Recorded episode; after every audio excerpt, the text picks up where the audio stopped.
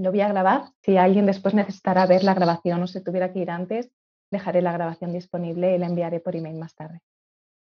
Y oficialmente os doy la bienvenida a este espacio. Este es un espacio para aquellas personas que se dedican o que queremos o que quieren dedicarse a, ser organizadora profesional.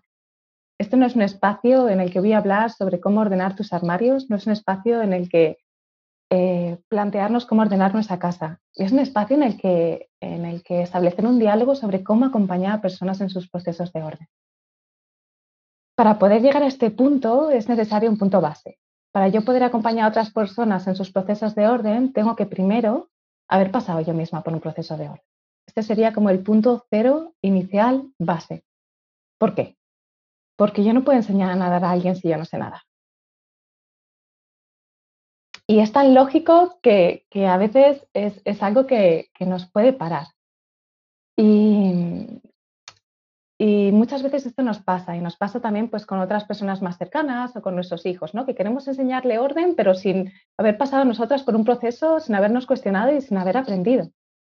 Y de alguna forma este tipo de orden que enseñamos sin haberlo vivido es un orden que no dura, porque es un orden que no es coherente. Porque aunque yo estoy diciendo una cosa, lo que está llegando a la persona es aquello que estoy diciendo de forma no verbal y aquello que estoy diciendo de forma no verbal es incoherente.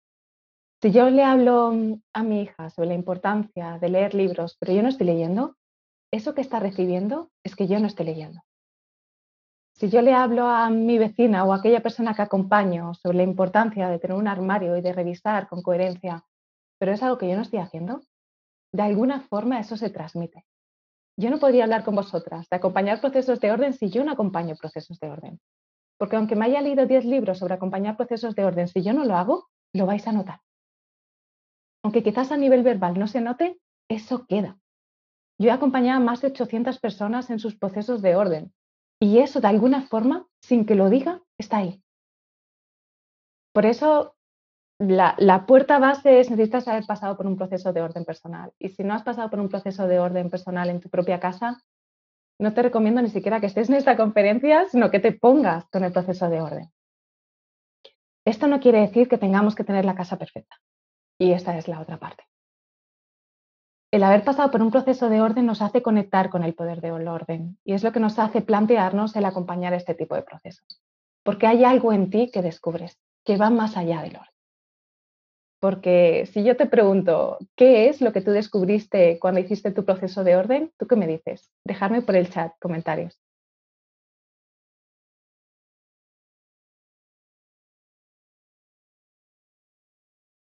¿Qué descubriste tú en tu proceso de orden? Si estás viendo esta grabación, también planteate, ¿qué descubriste tú en tu proceso de orden? ¿Qué descubriste al ordenar tu casa?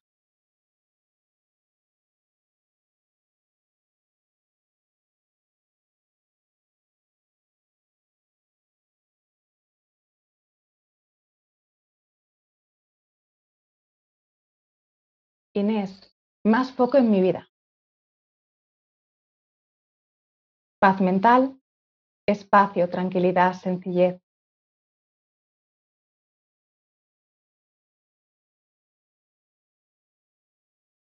Todos estos conceptos son nuestro para qué. Y es curioso, porque si te lo planteas, a priori puede parecer que cuando nos embarcamos en un proceso de orden en casa, lo que buscamos es orden en casa. Pero cuando nosotras pasamos por un proceso de orden en casa, lo que valoramos es lo que estáis diciendo. Lo que valoramos, lo que hemos descubierto es espacio, tranquilidad, sencillez, es paz mental, es foco. Este tipo de cosas son las que descubrimos en el proceso y son las que queremos compartir. De esta forma, el orden se vuelve un medio para un fin que va más allá de ordenar tu casa. Cuando acompañamos procesos de orden en casa, el proceso de orden en casa no es el objetivo en sí. El objetivo es poder descubrirme a través de este proceso para así encontrar, y ese sí que es el fin, la claridad, la armonía, la sencillez, la paz mental, este tipo de cosas que son las que como personas al pasar por ese proceso nos enganchan y son las que queremos compartir. Esto de alguna forma le da una visión diferente a este tipo de procesos, porque no es este concepto organizadora profesional que quizás existía hace 10, 15, 20 años, en los años 90, que era sobre todo vinculado a las clases más altas, que era una profesión eh, bastante elitista en las que alguien te contrataba para que le ordenara su armario y esa persona que te contrataba ni siquiera estaba presente. Te daban X dinero, tú organizabas el armario de esa persona y después esa persona volvía, te daba las gracias, le explicabas cómo estaba organizado y ya está. Y ese era el concepto organizadora profesional de hace 15, 20 años. Y todavía existe. Todavía hay funciones o quizás eh, personas que comparten esta visión del orden con esta perspectiva. Pero esta no es la perspectiva que yo comparto. La perspectiva que yo comparto es la otra. Es la que te hace responsable de tu propio proceso y es la que a través de un acompañamiento, que es la organizadora profesional, es a través de nuestra función, que la persona se reconoce. A través de su casa se encuentra y en ese encontrarse descubre por un lado todos los desórdenes, descubre por un lado todos los apegos, descubre por un lado todas las creencias, patrones, pensamientos caducos que ya no necesita y que su casa le está reflejando. Y a través de atravesar ese desorden, encuentra la claridad, encuentra el foco y encuentra las herramientas para en su día a día poder eh, tomar las decisiones, no solamente relacionados a objetos de su casa, sino también en el resto de áreas. Un proceso de orden, cuando es un proceso de orden con sentido, se traslada al resto de áreas, porque si soy capaz de definir y de decidir qué me aporta valor en un área de mi vida, soy capaz de definir y de decidir qué me aporta valor en el resto de áreas. Y esta es la magia de estos procesos. Y esto es lo que yo comparto y es lo que me llena. Y por eso siento de corazón que tengo la profesión más bonita del mundo. Y no quiere decir eh, que sea mejor que otras, quiere decir que es para mí. Y puede que tú sientas lo mismo. Si tú sientes que la profesión más bonita del mundo es, no sé, mm, trabajar como cartero, como cartera, entonces esa es la profesión para ti. Yo siento que para mí lo más bonito es esto, es acompañar estos procesos, es recibir esos mensajes de personas que acompañan sus caminos y me escriben cosas como, eh, que esto es un mensaje que recibí el otro día que me decía, este proceso de orden es un viaje, un viaje hacia adentro desde donde rememorar el pasado, visualizar el futuro que quieres construir y anclar en el presente todo lo que te aporta valor para dejar ir lo que ya no está en sintonía contigo o incluso lo que nunca lo ha estado y aún permanecía. Me ha abierto puertas a nuevas posibilidades. Me ha proporcionado herramientas que sutilmente han introducido en mi vida para llegar a convertirse en hábitos imprescindibles. He logrado encontrar un espacio para cada cosa, para cada emoción, para cada vivencia. Y así es muy fácil volver al orden cuando éste se altera. Lucía ha creado un proceso increíble en el que te sorprende a cada paso y te acompaña en ese descubrirte y reencontrarte desde el respeto y la comprensión durante todo el proceso. Esto me lo escribía Patricia y como estos tengo decenas y decenas de testimonios y esto me encanta. Y si estás aquí, eh, quiero que te plantees si esto te encanta, como si, lo que quieres compartir es este tipo de procesos, porque en el caso de que no, te invito a que dejes la conferencia, porque lo que voy a ahondar es en esta perspectiva de organizadora profesional con esta visión, con esta visión de acompañar procesos no solamente de orden en casa, sino procesos de orden en nuestra casa interior también. De acompañar procesos no solo de organizar nuestro armario, sino acompañar procesos de eh, replantearnos cómo tomamos las decisiones. Esta es un poco como la base, ¿no? Como, como desde dónde yo me muevo, para que puedas identificar si resuenas con este desde dónde o si no, para que puedas saber si esto te aporta valor o si no, porque esta también es parte del proceso de decidir. Y empezamos con las distintas claves que, quería compartir contigo. Y la primera clave que quería compartir contigo es que ahora más que nunca. Mira, yo no lo hubiera dicho. Yo creía que con esto de, de, la situación que estamos viendo del coronavirus, yo tenía dudas de cómo eso iba a afectar a mi proyecto.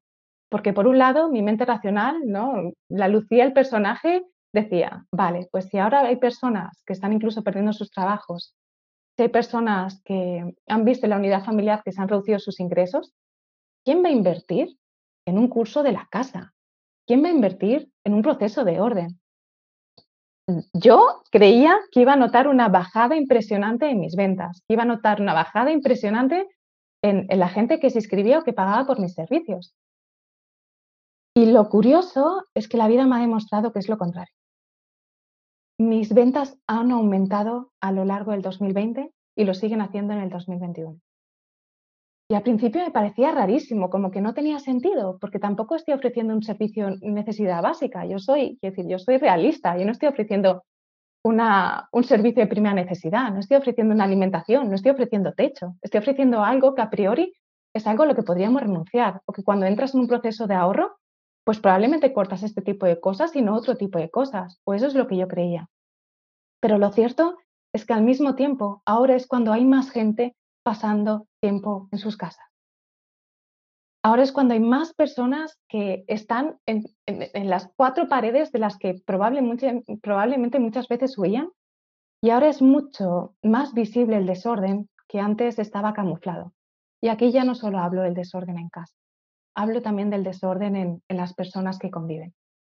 Yo saqué una edición en mitad del confinamiento, saqué una edición en mayo de un curso que es el curso Ordena tu casa para ordenar tu vida y tenía dudas sobre si la gente se iba a escribir, sobre cómo iba a ser. Y lo cierto es, que se escribió un montón de gente. Recuerdo una mujer que no se me olvida que me decía, Lucía, eh, he dudado, dice, llevo tres años planteándome si sí o si no inscribirme a esta formación.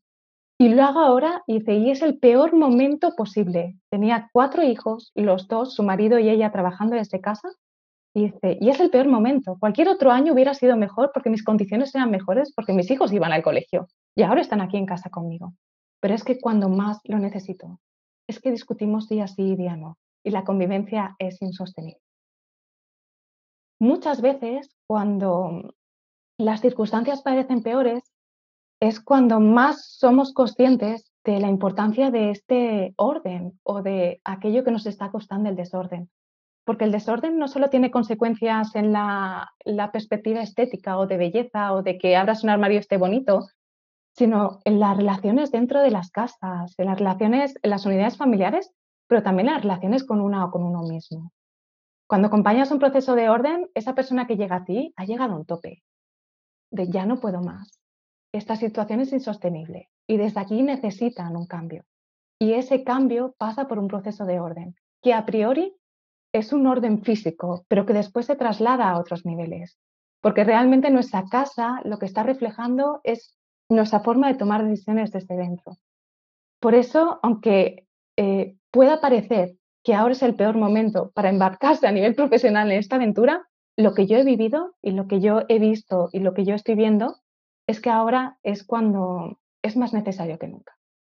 Pasamos más tiempo en nuestras casas, nuestras casas eh, se pueden vivir como cárceles o como refugios. Y estos dos conceptos son muy diferentes. En uno estás completamente aprisionado o aprisionada, en uno no quieres estar y en el otro es un lugar en el que vas a recargarte. Uno te quita las pilas y la energía y la vitalidad y el otro te las da. Yo creo que todas hemos vivido estas dos áreas.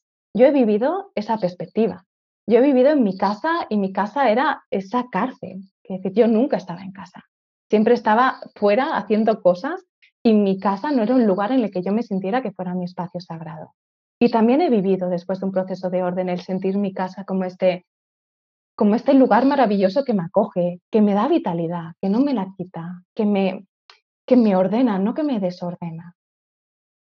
Por eso siento que la primera clave es esta, ahora más que nunca. Ahora es más necesario que nunca, porque ahora es cuando más necesitamos orden, no solamente en nuestras casas, sino orden interior, porque ya está bastante desordenada la situación exterior a nivel mundial como para que encima tengamos que lidiar con situaciones físicas de nuestro día a día. Y de corazón, porque siento, y este es un, un proverbio chino que me gusta mucho, que cuando ordenamos nuestras casas, ordenamos nuestras familias, cuando ordenamos nuestras familias, ordenamos nuestros países, cuando ordenamos nuestros países, ordenamos el mundo. Y que muchas veces este acto de proceso de orden en casa puede parecer un acto egoísta porque simplemente tiene en cuenta tu perspectiva de unidad familiar o tu perspectiva de, mi casa, ¿no? que parece como un ente pequeño, pero estos procesos son contagiosos, porque cuando yo me relaciono con una perspectiva de orden en relación a mi casa, me relaciono el resto de áreas y esto es como que se va ampliando. Tomo mejores decisiones, no solamente en relación a mi casa, sino también en relación al planeta, en relación a mis relaciones y sobre todo tengo mucha más claridad y me vuelvo impermeable a muchas de las inputs que recibimos sobre lo que se supone que tenemos que tener o lo que se supone que tenemos que hacer. Esta es la primera clave que quería compartirte. Todo esto sale, la desconexión interna, las creencias limitantes heredadas, todo esto sale. Sí, es que los procesos de orden son, es que sale todo. Me encanta porque sale todo y sale todo sin tantos autoengaños.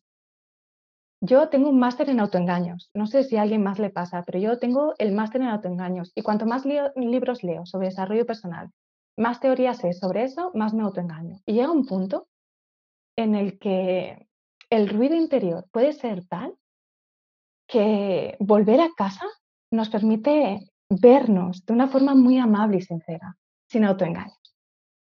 Porque yo puedo creer que mis relaciones están de una forma, pero cuando reviso el dormitorio común y me di cuenta de cómo están las cosas en el dormitorio común, probablemente descubra realmente cómo está la relación de pareja.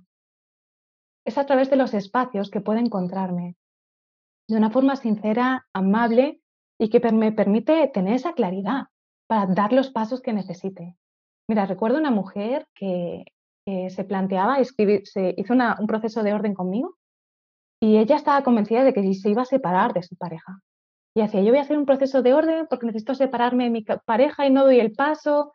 Tenía un montón de dudas y se sentía como bastante frustrada. Y cuando hizo el proceso completo, no solo no se separó de su pareja, sino que se reenamoró. Fue súper bonito porque, eh, porque encontró aquello que necesitaba, no aquello que creía que quería muchas veces aquello que creemos que queremos no es la verdad, no es aquello que necesitamos. Cuando acompañamos estos procesos, acompañamos este descubrimiento, porque cada desorden trae un aprendizaje, cada desorden trae un regalo. Y sí, también hay personas que descubren que, la pareja con la que están no es la pareja con la que quieren estar, y hay personas que descubren que sí, hay personas que después de un proceso de orden eh, encuentran el trabajo de su vida, hay personas que dejan el trabajo que tienen, hay personas que deciden cambiar de país. Un proceso de orden te da claridad. Y esa claridad es lo que nosotras compartimos. Esa claridad es lo que nosotras acompañamos. Ese proceso de autodescubrimiento. La siguiente clave que quería compartir es una clave relacionada con el método. Necesitamos un método. Mira, yo he pasado por distintos métodos acompañando procesos de orden. Empecé con el concepto de minimalismo y, mucho esto de saca 100 objetos de tu casa, saca no sé cuántos objetos de tu casa, ¿no? Y de ir pasando por las distintas áreas de tu casa y ir sacando objetos. ¿Qué pasa? Que lo que yo me daba cuenta en mí y que después vi en otras personas es que este tipo de procesos se vuelven procesos infinitos. Parece que nunca tienes la casa, parece que siempre estás quitando, parece que no acaba. Y es que siento que muchas veces estos procesos de orden con esta perspectiva se centran mucho en lo que quiero dejar ir, pero no se centran en para qué estoy dejando espacio. Cuando yo me centro en para qué dejo espacio, el qué dejo ir cae. Pero mi foco no es ese. Mi foco es en qué dejo espacio, qué estoy priorizando. El no, a través del no, de lo que no me aporta valor, puedo ir poco a poco definiendo, pero el proceso es mucho más largo se pueden procesos muy lentos, muy largos, de muchos años. Y en muchos casos lo que suele ocurrir es que se le da demasiado peso a los objetos por lo que son.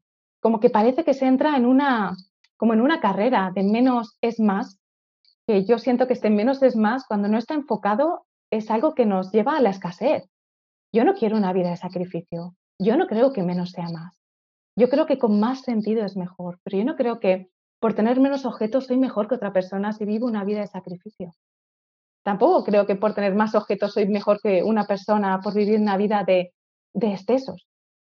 Lo que creo es que cada persona encontrará en relación a su unidad familiar ese volumen de cosas que es coherente y que esto va cambiando con la vida. Si yo vivo sola y llevo una vida nómada, tendré menos pertenencias.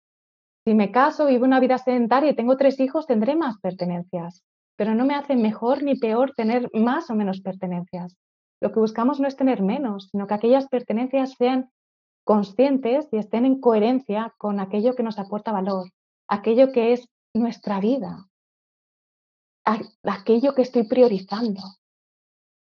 Después de este proceso de minimalismo, eh, donde veía que los procesos sean eternos y decía, por favor, pero esto, yo mi objetivo no es ordenar, yo, yo no, mi objetivo en la vida no es ordenar. No sé tú, pero mi objetivo en la vida no es ordenar, yo tengo otras inquietudes, yo ordeno para, yo ordeno para tener foco, ordeno para no sé cuántos, ordeno para tener claridad, pero no ordeno por ordenar. De hecho, eh, no es algo que me salga innato pasarme el día ordenando. Yo tengo una casa funcional para que ordenar sea algo que me cueste poco tiempo. Desde esta perspectiva, esos procesos eternos, yo no les veía sentido, para nada conectaban conmigo. Entonces dije, vale, ¿quién tiene otra perspectiva? Y pensé, Maricondo. Y digo, pues me voy a formar con ella. Y me fui a Estados Unidos, me compré el curso de, de la certificación con Maricondo hice el curso, hice la certificación y empecé a acompañar procesos con su método. ¿Qué ocurrió?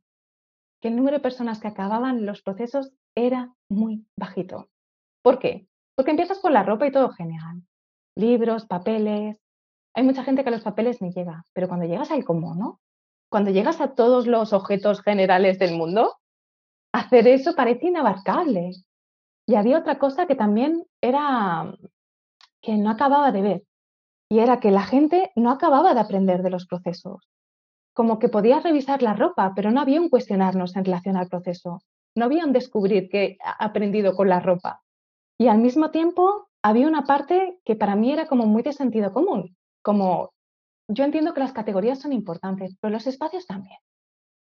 Por ejemplo, el salón. El salón de las casas suele ser un espacio polivalente. Hay casas en las que el salón es simplemente un lugar en el que tiempo de ocio, ¿no? En el que realizar determinadas actividades, quizás ver la televisión, quizás comer. Hay gente que come en la cocina, gente que usa el salón como despacho, gente que usa el salón como espacio de juego de los niños. Hay gente que usa el salón como espacio incluso de deporte, se ponen ahí la esterilla y se ponen a hacer yoga. Si yo tengo en cuenta solo las categorías, me estoy perdiendo aspectos que son importantes en relación a la funcionalidad del salón o de los distintos espacios y también desde una perspectiva incluso de la decoración. Si yo eh, planteo solamente las categorías, no estoy teniendo en cuenta los espacios desde una perspectiva y la intención que necesito. Eh, donde estoy ahora mismo es mi despacho, ese es mi despacho. Mi intención de despacho es la creatividad, es el compartir. Eh, tiene una intención que me lleva a un tipo de decoración que es bastante más, más abundante que la decoración que tengo, por ejemplo, del dormitorio. El dormitorio, mi intención es el descanso el tipo de decoración, el tipo de objetos que hay, van vinculados a ese espacio. Por eso sentía como que se me quedaban cojos, ¿no? Este concepto de categorías, pero ¿y los espacios qué? Y eso me llevó a generar mi propio método. Un método que tiene en cuenta los espacios las categorías, un método que tiene en cuenta sobre todo qué estamos priorizando y un método que tiene en cuenta el qué aprendo de cada proceso. Porque la idea es que las personas que acompañemos sean sus propias gurús del orden. Yo no quiero estar acompañando a alguien durante toda su vida. Yo no quiero ser esa persona a la que llaman para que me organicen el armario y una vez organizado el armario eh, me vuelvan a llamar la siguiente año para que le organice de nuevo el armario. Yo quiero que la persona descubra los aprendizajes de su propio desorden para que encuentre las pautas que necesita para que ese desorden no vuelva. Yo quiero que la persona descubra si se está vistiendo en relación a lo que se supone que tendría que vestirse para tener éxito y no en relación a aquello que para ella le aporta valor y que pueda a partir de eso tomar decisiones con sentido que le lleven a un orden en el armario, que no sea un orden solo durante el tiempo que yo la acompaño, sino que sea un orden que vaya más allá de mí, que tenga las herramientas para mantenerlo más allá de. Y esta para mí es una clave fundamental. Por eso yo te comparto esta idea del método. El método siento que es, eh, es muy importante y ojalá te ahorre mucho, mucho tiempo y mucho dinero. yo he invertido muchísimo tiempo y muchísimo capital para poder llegar a algo que, que incluye estas partes, ¿no? que, que, que tenga esta, esta visión más holística del dentro y del fuera y que de alguna forma eh, nos vuelva eh, prescindibles en el proceso. Que tú acompañes un proceso de orden y que esa persona después pueda caminar sola. Que no tenga una dependencia, una cesión de poder hacia ti, porque cada cual somos responsables de nuestro propio orden cada cual es su propia o su propio gurú del orden. Y esto me parece precioso, porque desde aquí es como que realmente conectamos con esos beneficios del proceso de orden con sentido. La siguiente clave que quería compartir contigo, y esta es la clave número tres, es en relación a la parte emocional. Sí, parece que cuando pensamos en acompañar procesos de orden, lo más importante sea la parte física. ¿Y cómo ordeno los libros? ¿Y cómo no sé qué, no sé cuándo? Y, pero realmente la clave del éxito en los acompañamientos de los procesos de orden es la parte emocional. Es, es que lo tengo clarísimo y cuanto más acompaño a personas, más lo tengo claro. De hecho, yo diría que ni siquiera son nuestras circunstancias lo que determina el éxito de nuestros acompañamientos, sino es la parte emocional. Mira, yo recuerdo, y ahora ya juego mucho a estas cosas, pero ya al principio hacía muchas estadísticas porque me encantaba, ¿no? De hecho, mi proceso, mi método, yo lo he pulido a través de estas estadísticas, a través de las personas que he ido acompañando y he ido viendo quién acaba el proceso, quién no, por qué, qué determinaba, cuáles eran sus circunstancias, cuáles eran sus bloqueos. Todo esto me hizo darme cuenta de que había unas pautas que más o menos se repetían. Aunque había una cierta bioindividualidad y hay cosas que son diferentes, pero hay unas pautas y unos patrones que se repiten. Y algo que me sorprendió descubrir es que nuestras circunstancias no determinan nuestro éxito. A veces, si te dedicas a acompañar procesos de orden, pensarás que quizás es ideal una persona que viva sola, que tenga una casa relativamente pequeña y que tenga disponibilidad. Pero muchas veces lo que yo encuentro es que es mucho más importante el compromiso personal que la disponibilidad. Es mucho más importante el compromiso personal que nuestra, eh, nuestras circunstancias. De hecho, esta persona que yo os decía que me contactó durante el confinamiento, que se había escrito al proceso de orden y lo había acabado, ella lo acabó. Con cuatro hijos en casa, acabó el proceso de orden, se levantaba a las cinco de la mañana, porque su compromiso era tal, porque tenía una, una, determinación que iba más allá de cualquier eh, dificultad que pudiera encontrar en relación a sus circunstancias. Pero en cambio, encuentro personas que tienen como las circunstancias ideales y que muchas veces les cuesta acabar los procesos porque procrastinan, porque eh, pasan, porque no sé cuántos. Y esta es la parte más importante. Esta parte, la, de, la parte emocional, es la parte más importante. Porque depende cómo nosotras acompañando respondamos, vamos a conseguir que esa persona continúe o que no. Imagina que recibes, estás acompañando a alguien y esta persona te escribe y te dice, ay, es que no sé qué decisiones tomar, creo que no estoy avanzando lo suficiente, uy, creo que, a ver qué podría ser, creo que no estoy avanzando lo suficiente, creo que voy a abandonar. No sé por dónde continuar, creo que no estoy avanzando lo suficiente, creo que voy a abandonar. ¿Qué le dirías a esa persona? ¿Qué le responderías? Déjame en el chat si, tienes alguna idea sobre qué responderle. Te doy algunas opciones. Le responderías, Venga, tú puedes, que lo estás haciendo muy bien, ¿seguro que sí?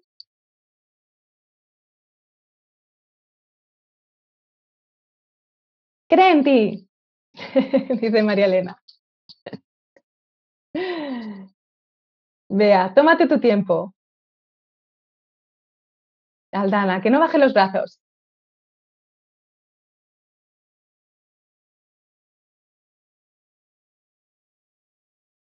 Mira lo que has conseguido hasta ahora.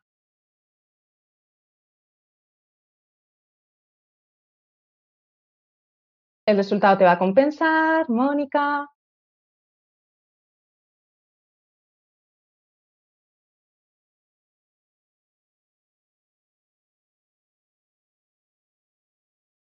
Le pediría una charla para entender lo que le está pasando. Veo un montón de comentarios por aquí. enfócate en la sensación de, éxito. ¿Sabes lo que le dije yo? Para, respira y medita. Desde ese ruido no podemos tomar decisiones. La clave del éxito de los procesos de orden no siempre está acompañada del proceso de orden o al menos no directamente. Yo para esos casos tengo una pequeña meditación, que son siete minutos, que mando a las personas. Y les digo que la hagan. Que cuando la acaben escriban. No le di ánimos. Eh, no sé a ti, pero a mí cuando me dan ánimos es como cuando estoy enfadada y me dicen tranquila. No me funciona.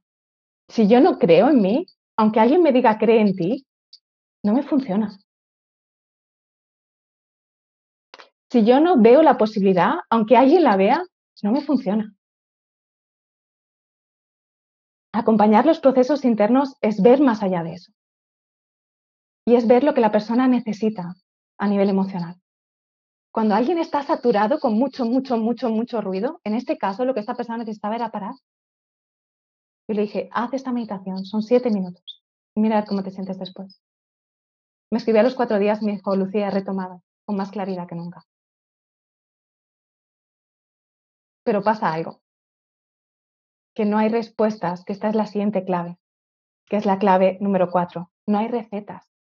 No cualquier persona a la que eh, sientas que tiene ruido le vas a recomendar esa meditación y va a ser como un remedio santo. Vas a necesitar tener las distintas herramientas que son diferentes para poder identificar qué persona necesita cada cosa. Porque en este caso su ruido era ruido mental. Pero es que a veces es un tema que va más allá del orden y que y que la persona no siempre ve. Muchas veces son conflictos. Por ejemplo, si le cuesta tomar decisiones porque su pareja es que mi marido no me ayuda, es que mi marido eh, va, comprando y lo que yo voy dejando ir, es que no sé qué, no sé cuánto. Lo que esta persona necesita no es que tú le digas, lo estás haciendo muy bien, cree en ti, vamos a por ello. No, porque no estamos resolviendo y no estamos atendiendo el desorden real. Porque aquí seguramente hay un problema de comunicación dentro de la pareja. Por eso necesitamos herramientas que no solo sean herramientas de orden desde la perspectiva de organización de los objetos, sino que sean herramientas que incluyan eh, aspectos como la comunicación, la gestión de las creencias, de los patrones, cómo dejar ir los distintos procesos, aspectos que van mucho más allá de lo que a priori pueda parecer. Necesitamos ese maletín de herramientas, ese maletín de herramientas que podamos usar según las situaciones con la persona que estamos acompañando, porque solo así podemos tener un acompañamiento completo. Porque si yo, esa persona que tiene conflicto con su pareja, con su marido, eh, no tengo en cuenta eso, o no va a acabar el proceso, o no va a conseguir eh, lo que se había propuesto, o, o le va a generar más desorden que orden. Porque no estoy teniendo en cuenta su realidad, no estoy teniendo en cuenta su caso. Lo bueno de esto es que la mayoría de los patrones se repiten y que sí que hay herramientas que pueden servirnos, pero estas herramientas no están solo vinculadas con la colocación, que también hay aspectos de decoración, pero hay herramientas que son importantes y que no están simplemente ahí, que son más de autoconocimiento, que son más de acuerdos de convivencia, que son más sobre cómo fomentar el orden en los, niños y niñas, que son más de cómo tratan, por ejemplo, con las personas altamente exigentes. Porque si tienes enfrente a ti una persona que es muy autoexigente, va a tener unas necesidades diferentes a una persona que no tiene esas características. Las personas con, con, alta sensibilidad, eh, altamente sensibles, las personas que tienen hijos con necesidades especiales, este tipo de cosas, este tipo de situaciones, este tipo de unidades familiares requieren herramientas diferentes. Por eso la propuesta como organizador profesional es que tengas también esas herramientas, que no tengas simplemente una formación que incluya solo el orden en el que tienes que revisar la casa, porque hay aspectos que van más allá de la casa y que también van a aflorar en los procesos. Esta es la cuarta clave que quería compartir contigo. Y la quinta clave es súper práctica. Es súper, súper práctica, que es la parte presencial y la parte online. Hace años el proceso de, o la formación de organizadoras profesionales se basaba únicamente en la parte presencial. Y ahora la vida nos ha llevado a la parte online. En mi caso ya llevo años porque la vida ya me llevó hace años a la parte online, pero estas dos partes son igualmente importantes. ¿Por qué? Necesitamos baje las dos, porque por ahora probablemente trabajaremos solamente la parte online, pero también es cierto que es posible que también hagas trabajos en la parte presencial y que necesitas las herramientas para ambas. ¿Qué significa las herramientas para ambas? Cuando yo hablo de la formación de organizadora profesional, no me refiero simplemente en acompañamiento uno a uno, me refiero, por ejemplo, a organizar un taller así, organizar una conferencia online, tener las herramientas para poder organizarla. Me refiero también a poder organizar un taller, quizás incluso presencial, probablemente no ahora, o quizás ahora con un público más reducido y más adelante con un público más amplio, pero tener las herramientas, eh, pues, y cómo lo organiza a nivel técnico, ¿no? Y, cómo gestiono los pagos, y cómo no sé qué, no sé cuánto. Este tipo de cosas que son secundarias, que probablemente eh, parecen menos importantes, pero que son importantes para desarrollar nuestra profesión. Porque sin eso yo no llego a las personas y sin llegar a las personas no puedo desarrollar mi profesión. ¿Sabes? Es como, es como, van de la mano, aunque por supuesto eh, probablemente necesites eh, poner más energía en la parte de los acompañamientos, pero sí que necesitas las herramientas para que esos acompañamientos se puedan dar, ya sea en el online o ya sea en el presencial, ya sea con herramientas para hacer tus carteles, ya sea con herramientas para, para incluso mm, organizar tus reservas. Hay herramientas que te permiten organizar tus reservas, de forma que tú le mandas un enlace a la persona, la persona reserva un horario en tu calendario y eso automatiza un email que la persona recibe, que le forma, que le da un, recordatorio de cuando tiene que conectarse y tú no has tenido que estar ahí intercambiando emails de ¿te viene bien el jueves a las 10? No, prefiero el jueves a las 9. Uy, el jueves a las 9 no puedo. ¿Podrías el viernes a las 12? Uy, el viernes a las 12. Madre mía, ¿cuánto tiempo he perdido en eso? Yo no sé a ti, pero a mí no me sobra el tiempo y hay herramientas que nos facilitan esta labor para que podamos enfocarnos en aquello que es importante y que podamos conciliar porque lo que me gusta más de esta profesión es que te permite conciliar. Yo soy consciente de que quizás con otra profesión no hubiera podido conciliar mi vida personal y mi vida familiar y mi vida profesional. Y esta profesión te permite organizarte tus horarios. Además, es una profesión que está en auge.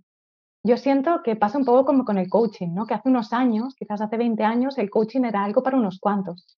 Ahora está bastante normalizado que la gente tenga personas que la acompañen. Yo siento que en los procesos de orden o con la formación de organizadora profesional pasa algo similar. Que ahora mismo estamos en la fase en la que está saltando y que dentro de unos años será algo que todo el mundo tenga o haya tenido en su vida, el haber pasado, pasado por un proceso de orden con acompañamiento. Entonces siento que estamos como en el boom, ¿no? Como en la salida de esta, en el emerger de esta profesión. Y esto, wow, es, es, es como Ah, es como ser pionera, ¿no? De algo que, en el fondo siento que todo el mundo necesita y que si has vivido en tus propias carnes, pues lo sabes que es así. De hecho, muchas veces la gente llega a mis formaciones por el boca a boca. La gente llega a mis acompañamientos por el boca a boca, porque de repente visitan la, la casa de Carmen y Carmen antes tenía una casa que era un poco desastre y ahora Carmen tiene una casa súper ordenada y ella está estupenda. ¿Y qué has hecho, Carmen? Y Carmen le dice a Mari que está con Lucía haciendo un proceso de orden y Mari me llama. Esto es contagioso. ¿Por qué? Porque las casas lo demuestran y no solamente las casas, las personas lo demostramos. Si yo estoy bien, eso se transmite. Es que eso es, es no sé, no se puede ocultar. Entonces yo siento que estamos en una fase de, salida de todo esto. Estamos en una fase maravillosa para, para poder compartirlo y a poder compartirlo de las distintas formas para que sea algo que sea sostenible. Y esto lo enlazo con la siguiente clave que quería compartir contigo, que es la clave número 6, que es cuida tu proyecto. Cuida tu proyecto, ¿qué significa, Lucía? Pues que está súper bien el tema del método, está súper bien aprender eh, cómo compartir estos procesos, está súper bien, pero si yo no cuido mi proyecto, no voy a poder desarrollarlo. ¿Qué quiere decir esto? Cuidar nuestro proyecto es aprender a poner precios, cuidar nuestro proyecto es eh, aprender a difundirlo, cuidar nuestro proyecto es aprender temas de, cómo escribir, cuidar nuestro proyecto es, lo que realmente es lo que nos permite conciliar. Si yo, es una profesión de la que realmente se puede vivir bien si está bien organizada. De media, los acompañamientos son a 50 euros la hora. Este es el precio medio de un acompañamiento de una sesión de formación de, una sesión de organizadora profesional. Si los acompañamientos de media tienen una duración de dos horas, de hecho suelen tener entre dos y tres, pero pongamos que tienen solo dos. Eso sería 100 euros cada acompañamiento, porque serían acompañamientos de 50 euros la hora a dos horas. Si tú tienes 20 acompañamientos al mes, que es un número razonable, estamos hablando de 2.000 euros. 2.000 euros brutos. Por supuesto, aquí hay que descontarles gastos. Pero es algo que es factible y que ocupa poco tiempo de tu día a día y que además es, es desde un punto económico compensa, pero es que compensa sobre todo desde un punto de vista, eh, no sé si llamarlo de plenitud o de sentido. Porque yo sigo creyendo, y si estás aquí probablemente tú también, que es la profesión más bonita del mundo porque te lleva a ordenar con las personas con las que estás ordenando y te lleva a ti a seguir ordenándote, a no desatenderte. Es una profesión que te devuelve siempre a ti. incluso cuando estás acompañando. Ya no me refiero a ordenar tu casa. ¿eh? Yo me di cuenta en los acompañamientos que siempre encuentro aquello que yo también necesito. Por eso te digo que no necesitas la casa perfecta, porque en los acompañamientos vas a seguir aprendiendo. Y la vida va a querer que lleguen a tu vida esas personas con esas situaciones que probablemente te reflejan y que también necesitas. Y si estás abierta a esa, es como trabajar en algo que te trabaja, ¿no? Es trabajar en algo que no solamente sirve para el mundo, sino que sirve para ti, que sirve para seguir creando orden en tu vida, que sirve para, es como a todos los niveles, es como el infinito, que va hacia afuera y que va hacia adentro, es que doy y recibo, doy y recibo, en un proceso de acompañamiento doy y recibo. Y la última clave, que es la clave número siete que quería compartir, es comparte el proceso. Cuando emprendemos, el, camino puede ser solitario, si no emprendes acompañada. Y muchas veces en nuestro entorno, el querer dedicarnos a algo así, que es bastante innovador, no siempre se entiende. Pero ¿quién te va a pagar a ti por ordenar casas? Pero ¿cómo vas a dedicarte a eso? Pero si no sé qué, no sé cuánto. Y, esta, y este entorno muchas veces, en vez de impulsarnos, eh, o en vez de,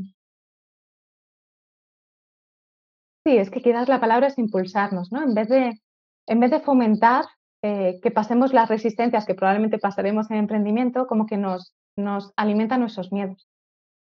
Por eso la propuesta es que compartas el proceso. Compartas el proceso con otras personas que preferiblemente estén en este camino, que preferiblemente estén eh, o que sean organizadoras profesionales, para que unas a otras os podáis enriquecer, para que unas a otras podáis eh, hacer es como, como ordenar, ¿no? Que podáis ordenaros también desde la perspectiva del orden.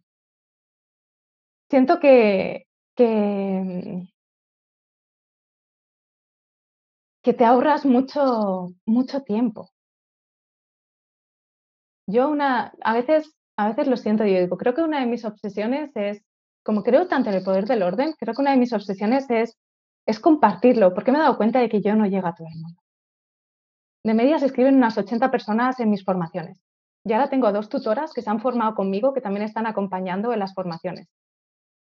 Pero ya no me da para hacer acompañamientos uno a uno. Lo hago de forma muy puntual, con situaciones muy concretas o con gente que tiene necesidades como muy concretas y especiales.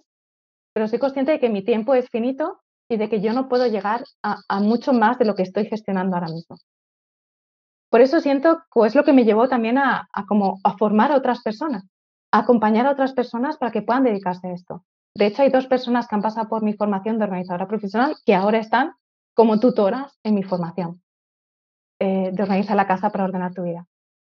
Y es que siento que como que es algo que va a más y que de alguna forma eh, la, la, vida necesita, pero la vida necesita a través de distintos canales, la vida necesita a través de distintas personas, porque hay tantas casas como personas y hay y ahí, cada persona yo siento que al menos debería de pasar por un proceso de orden en su vida y para eso hacen falta muchas organizadoras profesionales, muchísimas. Por eso siento que, que un poco mi foco en este proceso, quizás sobre todo en este último año, está siendo eso, el volcarme en este tipo de experiencias, en este tipo de contenido, que ya no es solo para ordenar tu propia casa, sino para acompañar procesos de orden, porque siento que es ahora lo que se necesita.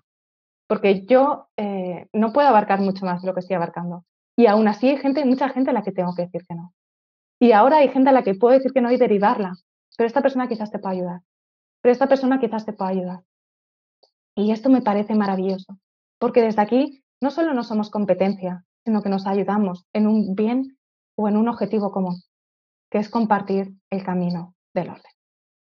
Y esas son las claves que quería compartir contigo. Déjame si tienes preguntas o dudas por el chat y, voy respondiendo y así nos quedamos un ratito más con, cualquier cosa que pueda surgir.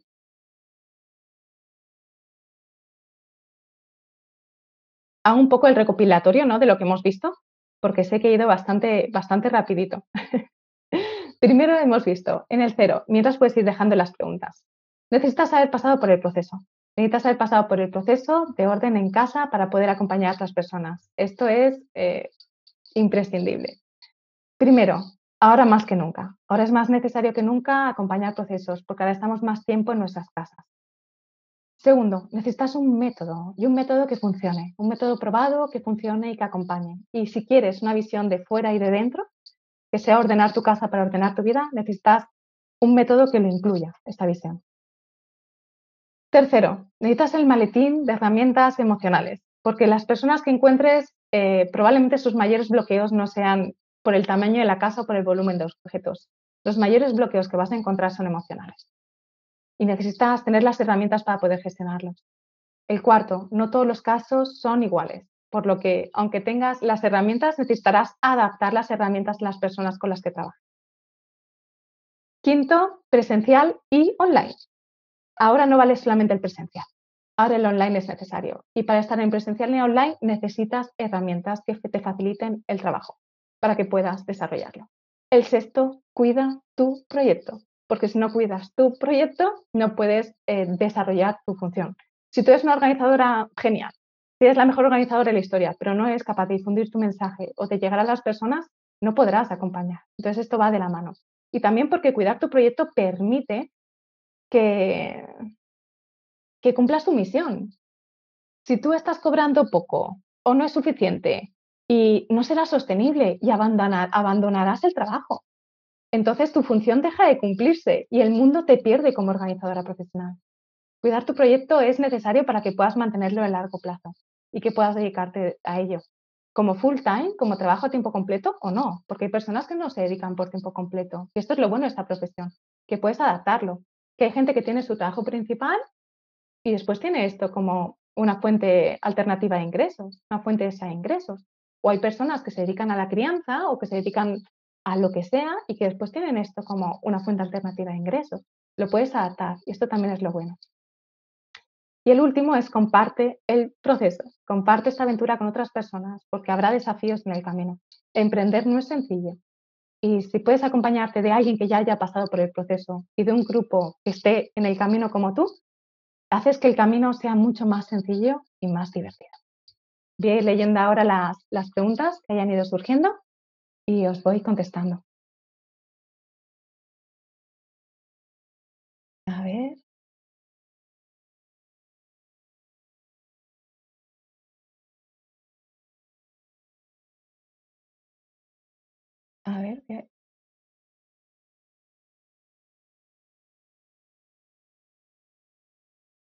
¿Tienes algún caso de éxito que nos puedas comentar de alguna organizadora? Sí, Gema. El otro día hice una entrevista a una persona que se ha formado conmigo, que es Gema. Tengo muchos, pero esta la tengo en una entrevista. A ver, te lo busco. Mm. Ella se ha formado conmigo y se dedica a procesos de orden. Eh, participó en la edición anterior del curso Organizadora Profesional y ahora ah, ella se dedica a acompañar procesos de orden. Ella es mexicana. A ver, os, comparto el enlace. Es una entrevista de 31 minutos. Pero tengo muchos más. Quiero decir, este es porque lo tengo en, entrevista. Os lo dejo por aquí, Inés. Ella empezó, a ella le gustaba el orden. La verdad es que es un, es, a ella sí que le gustaba el orden, pero tenía desorden en su casa y participó en mi formación de, de Ordena tu casa para ordenar tu vida. Y a partir de ahí empezó a descubrirse a ella misma. Y en este proceso, pues quiso compartir su camino con otras personas, participó en una conferencia similar a esta y después dio el paso y se inscribió en el curso en la formación de organizadora profesional en la edición de septiembre del año pasado. Y en enero ya estaba con su web fuera acompañando a personas. Y ahora tienes ahí la, conferencia que te invita a verla y, y ahí está. Ah, qué bueno, Cecilia. ¿No da miedo volver a enfrentarte a grandes acumulaciones de cosas por las que ya has pasado? Por ejemplo, mi proceso de papeles ha sido brutal. ¿Cómo me enfrento yo a alguien que presente cajas y cajas de papeles sin bloquearme? Cuando tú has aprendido tu aprendizaje sobre el proceso de papeles, por ejemplo, si yo tengo un desorden en mi ropa y yo paso por un, es, para mí es un espacio categoría candente, yo los llamo candentes, ¿no? Si para mí los papeles es un espacio categoría candente, o la ropa, vamos a poner el ejemplo, bueno, ponemos el ejemplo de los papeles, que es el que dicho. Si para mí los papeles es un espacio categoría candente, eh, si yo después de hacer el proceso integro el aprendizaje, no voy a rechazar el proceso en otras personas. Pero si yo no he integrado el aprendizaje como organizadora, el proceso en otra persona me va a volver a tocar a nivel de desorden interior. Revisando esos papeles y esto yo lo comparto en las formaciones, es especialmente importante porque es como revisar toda nuestra vida. Cuando revisamos nuestros papeles, revisamos las distintas áreas de nuestra vida. Revisamos la salud, revisamos las finanzas, revisamos eh, la educación de nuestros hijos e hijas. Todo esto está reflejado en nuestros papeles. Por eso es una categoría especialmente importante que tiene, pues, eso, su chicha. Cuando yo la veo desde aquí, eh, soy consciente de que para mí significa una revisión de mi vida. Y si lo vivo desde aquí, cuando acompaño a otras personas, no rechazaré el proceso, porque lo reconoceré como una revisión de vida y veré el potencial. Si yo rechazo en las personas que acompaño alguna categoría, es porque aún hay algo que yo no he aprendido en relación a esa categoría. Y acompañar a esas personas me va a servir para integrar a mí ese aprendizaje. Entonces, siempre es una bendición, ya sea porque lo vivas como una bendición o ya sea porque te demuestre algo que tú todavía no tienes integrado y entonces te permite integrarlo. ¿En qué consiste la formación que ofreces? Pues es un proceso de, que tiene los pasos, os dejo también el enlace, son las distintas claves, se enseña el método, se enseña los acompañamientos internos, se enseña lo de calibrar para ver cómo, cómo orientar a cada persona según sus circunstancias. También la parte eh, presencial y la parte online y cuidado del negocio. Todo esto está incluido dentro de la formación. Y es una formación que tiene acompañamiento, grupos muy reducidos y con acompañamiento. Después hay una parte de prácticas y tiene esta visión de hacer de nuestra pasión nuestra profesión. Te dejo ahí la información para que la veas con, detenimiento, tema de precios y demás, porque se adapta a las monedas y al IVA o no IVA según el país. Estaremos en contacto con el resto de organizadoras que han pasado por la escuela o solo con las compañeras. Eh, ¿Te refieres a si haces la formación, Inés? Si haces la formación estás en contacto con el resto de compañeras, pero el acompañamiento es solo con las compañeras. Habrá un espacio de solo compañeras cuando haces la formación y después hay un espacio en el que estás en contacto con el resto. Sí, de hecho, la formación está diseñada para que cuando acabe la formación el grupo se mantenga. Hay como mm, un sistema que permite que el grupo se mantenga. De hecho, la gente de formaciones anteriores todavía siguen con encuentros periódicos para mantener esta última clave que compartía sobre el acompañamiento, porque creo que es fundamental. Y las dudas que le surgen a una se resuelven con otras y es un proceso muy bonito de creación de proyecto conjunto en el que las personas van de la mano. Igualmente la formación tiene acompañamiento por mi parte muy, muy cercano. Hacer un grupo reducido no es la típica formación en la que hay 100 personas y no tienes ni preguntar, sino que es un grupo muy reducido, hay ejercicios y poco a poco, conforme vas avanzando, vas desarrollando tu propio proyecto. es necesario que lo tengas ante mano y acabas ya con las herramientas necesarias para, para poder desenvolverte. Además, incluye un montón de conceptos como la comunicación no violenta, como el tema de eh, acompañar a madres eh, estresadas. Hay como distintas, distintos mm, conceptos aledaños, que yo no soy la formadora de ellos, y que están también dentro de, la formación como esta, que son las herramientas estas de las que hablaba. ¿Hay aspectos para acompañar a las personas mayores en particular? Sí. Y de hecho también hay aspectos eh, y esto es un extra, que hay una persona que se llama Concha, que es una mujer que está especializada en acompañar eh, casas heredadas. Hay uno de los extras es eh, para acompañar casas heredadas, que tienen una, una energía muy diferente y es un tipo de acompañamiento muy distinto y que probablemente haya gente que os contrate para ello. Por ejemplo, yo heredo la casa de mis abuelos. ¿Cómo gestiono ese orden en esa casa? Hay un extra específico que es una formación hecha por Concha que es para eh, saber cómo gestionar estos procesos de orden en casas heredadas. Hay algo específico sobre ello. Mm. Sí, porque son una dinámica energética muy diferente, porque estás eh, tomando decisiones sobre objetos que no son tuyos, pero que ahora son tuyos. Entonces, esta es, es muy importante y ella es un amor de persona en, en, el compartir. No sé si tenéis alguna pregunta más, si no vamos a ir cerrando. Muchas gracias, Lucía, muchas gracias. Genial. Muchas gracias a vosotras. Mira, yo si os puedo ahorrar tiempo y energía y es... Eh, mm, yo antes creía que podía hacer las cosas de forma autodidacta, pero me he dado cuenta que, y esto me lo enseña mucho el huerto, ¿no? Yo tengo un montón de libros de huerto, yo tengo un huerto, eh, que tenemos un huerto que es una parcela en los huertos comunitarios yo tengo un montón de libros de huerto de los mayores expertos en huerto.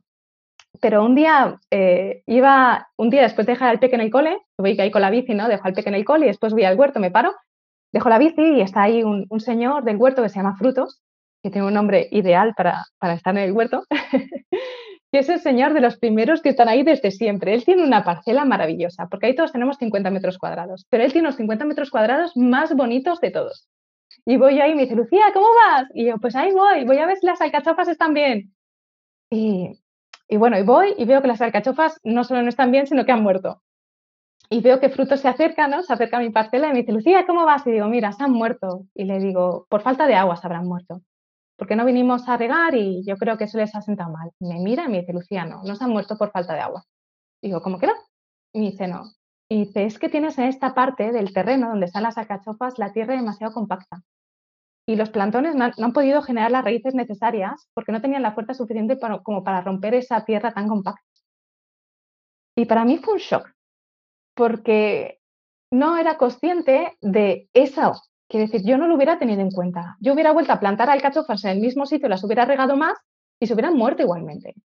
Y el que Frutos me dijera eso me hizo ser consciente de lo que realmente necesitaba y me ahorró muchísimo tiempo y mucho dinero y me ahorró el, la frustración porque, por creer que no soy capaz de cultivar alcachofas. Creo que muchas veces en nuestra vida necesitamos a personas que no solo mm, hayan pasado por el proceso, sino que puedan acompañarnos en nuestras necesidades especiales. Porque nuestro huerto es especial, porque tiene una parte que está diseñada para que los niños puedan jugar. Entonces, la última parte del, terreno está más compactada porque no tenemos espacio para cultivo, es espacio de juego. Y las alcachofas estaban ahí. Si a mí no hay un frutos que venga y me diga que está la tierra demasiado compactada, no voy a tener en cuenta eso y la próxima vez que planta alcachofas se van a morir. Si tú, no tienes a alguien que te acompañe en tu formación como organizador profesional y empiezas a acompañar a alguien, probablemente el acompañamiento no funcione y no seas capaz de identificar el porqué. Así que mi invitación es a que conmigo o con otra persona con quien tú resuenes, pero que te formes. Que te formes y que inviertas para que no solo te ahorres tiempo, sino que acompañes procesos y que esa responsabilidad que tenemos, los acompañamientos, eh, sea por el bien mayor. Porque si yo acompaño a alguien y ese acompañamiento no funciona, probablemente la persona genere una frustración por creer que esa persona no es capaz, cuando es posible que sea yo, que si no tengo las herramientas necesarias, no sea capaz de acompañarla. Y sobre todo en el trabajo con las personas tenemos que tener como mucha conciencia, porque sinceramente no es lo mismo que a mí se me mueran dos alcachofas que, genere en una persona la sensación de que es incapaz de generar orden en su vida. Así es que mi invitación es a que si sientes que este es tu camino, que des los pasos necesarios para poder acompañar con sentido. Y nada, por mi parte os mando un abrazo gigante y os deseo que, que compartáis este camino del orden con muchísimas personas, porque ahora es más necesario que nunca y depende de nosotros. Te mando un abrazo gigante y te deseo muy buen camino seguimos. Gracias a las que habéis estado en directo haciendo esto posible y gracias también a las que habéis estado en diferido. Un abrazo gigante.